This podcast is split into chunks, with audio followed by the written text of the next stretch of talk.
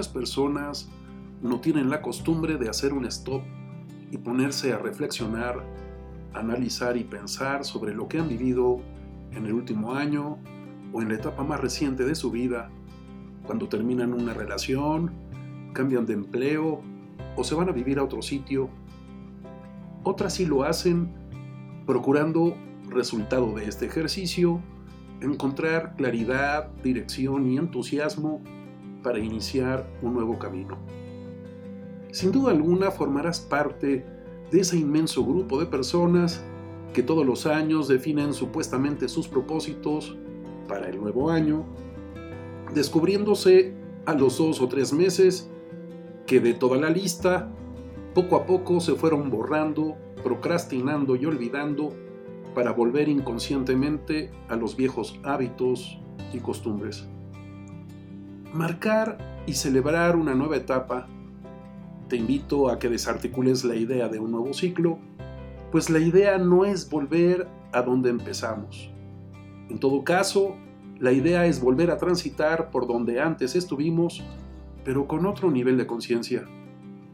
La idea entonces es más que repetir un ciclo, es construir imaginariamente una espiral ascendente misma que nos lleva a viejos y conocidos lugares, recuerdos y personas, pero nosotros habiendo sido capaces de verlos con nuevos ojos.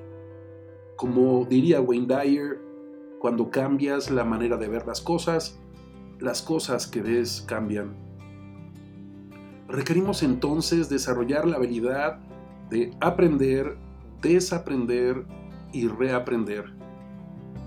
Y se vuelve necesario hacer algunas distinciones.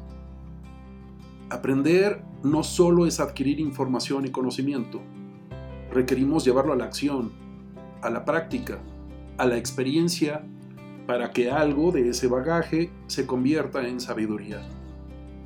Desaprender no es olvidar, reprimir, evadir o negar es practicar el desapego, aprender a fluir y soltar, ya sea información, conocimientos, hábitos, costumbres, creencias, paradigmas, bienes materiales, personas, relaciones, miedos, frustraciones y obsesiones. Como bien dice una hermosa frase, rico no es el que más tiene, el que atesora y acumula, sino el que menos necesita el que no ha perdido su capacidad de asombro y es feliz en todo momento cuando está consciente y se da permiso. Reaprender es abrirnos a la posibilidad de no tener la razón, de que no todo tiene que ser a mi manera, de que lo que aprendimos y creímos en cualquier momento se volverá obsoleto, no aplicará o dejará de estar vigente es aceptar, como diría Heráclito, todo fluye, nada permanece, todo está en movimiento y nada dura eternamente. Por eso no podemos nadar dos veces en el mismo río, pues cuando nadamos por segunda vez, ni yo ni el río somos los mismos. Para nuestra fortuna, el proceso de aprendizaje no termina jamás. Es por ello que te invito a que te declares aprendiz permanente, o como diría Sócrates, cuanto más sé, menos sé, así que yo solo sé que no sé nada.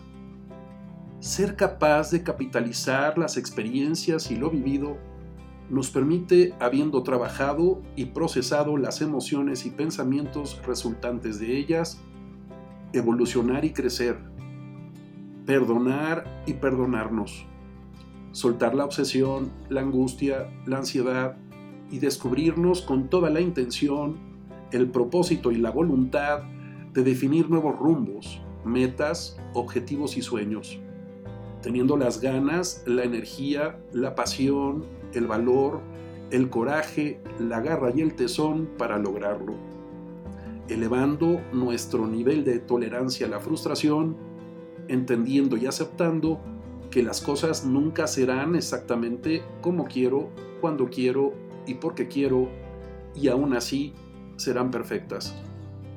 Si estás por comenzar una nueva etapa en tu vida, te invito antes que nada a que definas el rumbo, definas tus sueños, tus metas, porque bien lo decía Séneca, ningún viento le es favorable a quien no tiene definido el puerto hacia donde se dirige.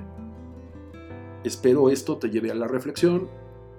Ya sabes, me puedes localizar en www.santiagobeorlegui.com o en institutovitral.com. Hasta la próxima.